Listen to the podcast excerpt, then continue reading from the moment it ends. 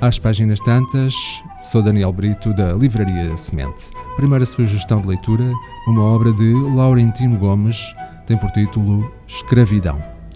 Resultado de seis anos de pesquisa e observações que incluíram viagens por 12 países e três continentes, Escravidão explica as raízes da escravidão humana na Antiguidade e em África, antes da chegada dos portugueses, o início do tráfico de cativos para a América e suas razões, os números, os bastidores e os lucros do negócio negreiro, além da trajetória de alguns dos seus personagens mais importantes, como o infante Dom Henrique, patrono das grandes navegações e descobrimentos do século XV e também um dos primeiros grandes traficantes de escravos no Atlântico.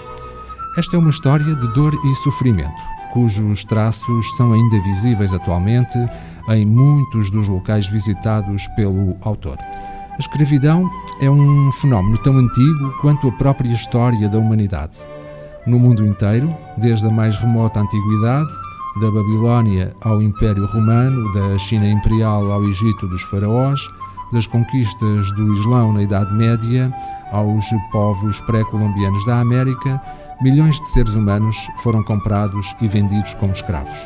Provinham de todas as regiões e linhagens étnicas, incluindo os eslavos, designação que originou a palavra escravo, de olhos azuis das regiões do Mar Báltico.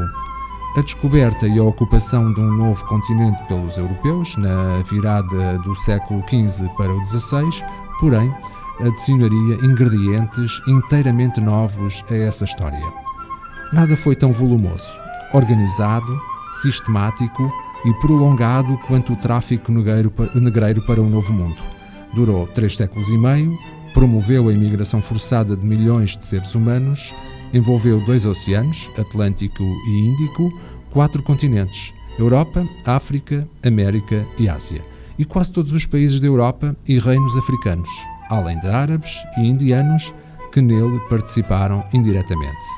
A segunda sugestão de leitura é um livro com bastante atual, problemas que se colocam hoje em relação à informação, à desinformação e ao armazenamento de, de dados. Tem por título Big Data and Analytics. É uma obra de Nadine Corte Real. Os dados são considerados o novo petróleo do século XXI e o verdadeiro ativo escondido nas empresas. Nunca se produziram, trocaram e partilharam tantos dados ao atual ritmo exponencial e alucinante. A este fenómeno chamamos Big Data. O aparecimento do Big Data e da Internet das coisas veio desafiar a forma como guardamos, processamos, gerimos e analisamos esses mesmos dados, relacionando a vida e o comportamento tanto da sociedade como das empresas. Nunca foi tão difícil selecionar informação fidedigna, pois são tantas as fontes de informação como de desinformação. Nesta era digital, saber olhar para a informação certa no momento certo é crucial na tomada de decisão. Por isso, ser data-driven, deixar os dados falarem por si só e tomar decisões com base em smart data, é uma transformação profunda que certamente mudará o rumo dos negócios das empresas.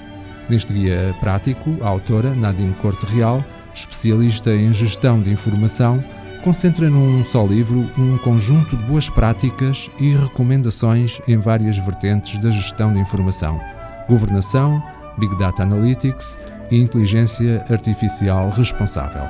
Através deste livro, conseguirá obter conhecimento estratégico para gerir e governar informação de forma eficiente para o negócio promovendo oportunidades de monetização dos dados e criando vantagens competitivas, seja qual for a indústria, a dimensão e contexto tecnológico da empresa.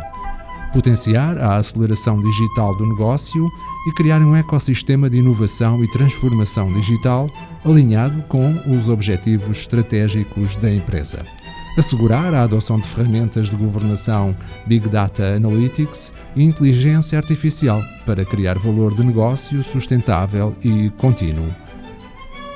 Promover o desenvolvimento de uma organização data-driven com um foco na inteligência da informação e conhecimento do negócio. As nossas eh, sugestões: Escravidão, de Laurentino Gomes, edição Porto Editora.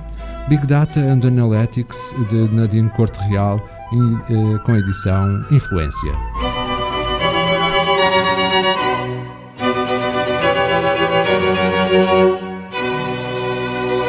Este programa está disponível em formato podcast no Spotify e em radiomorabeza.cv.